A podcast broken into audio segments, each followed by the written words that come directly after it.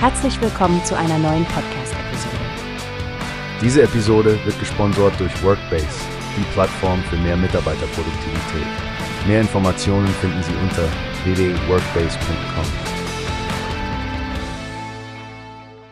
Stefanie, hast du den neuesten Artikel in der Mitteldeutschen Zeitung über die Auseinandersetzung zwischen den Jägern und dem Forstministerium in Sachsen-Anhalt gelesen? Ja, Frank.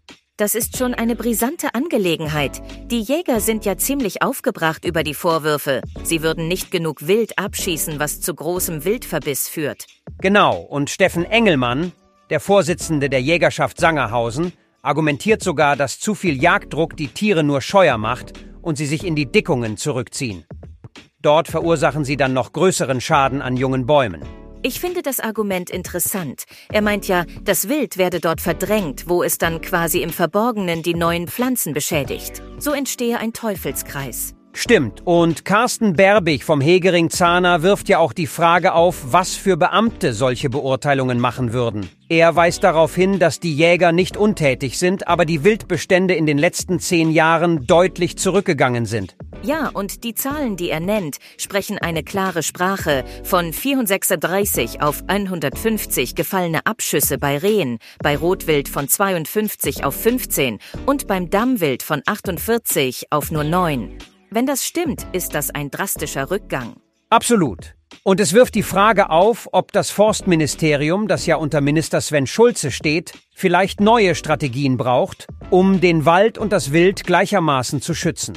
Ganz meiner Meinung, Frank. Es scheint so, als ob dieses Thema eine komplexere Herangehensweise benötigt, als nur die Abschusszahlen zu erhöhen. Balance ist hier wohl das Stichwort. Richtig. Es ist ein wirklich komplexes Ökosystem, in dem alles miteinander verbunden ist. Vielleicht braucht es eine bessere Zusammenarbeit und mehr Verständnis zwischen den Behörden und den Jägern, um eine Lösung zu finden, die für alle Parteien funktioniert. Und dabei dürfen wir die Umweltschützer nicht vergessen, die ja auch eine wichtige Rolle spielen. Es wird spannend sein zu sehen, wie sich diese Diskussion weiterentwickelt und welche Maßnahmen letztendlich ergriffen werden. Absolut. Wir bleiben dran und halten unsere Hörer definitiv auf dem Laufenden. Damit wären wir auch schon am Ende unseres heutigen Podcasts. Vielen Dank fürs Zuhören und bis zum nächsten Mal. Tschüss und bleibt gesund.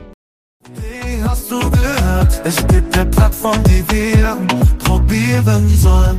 Workbase heißt die, hört dir das an. Mehr Produktivität für jeden Mann.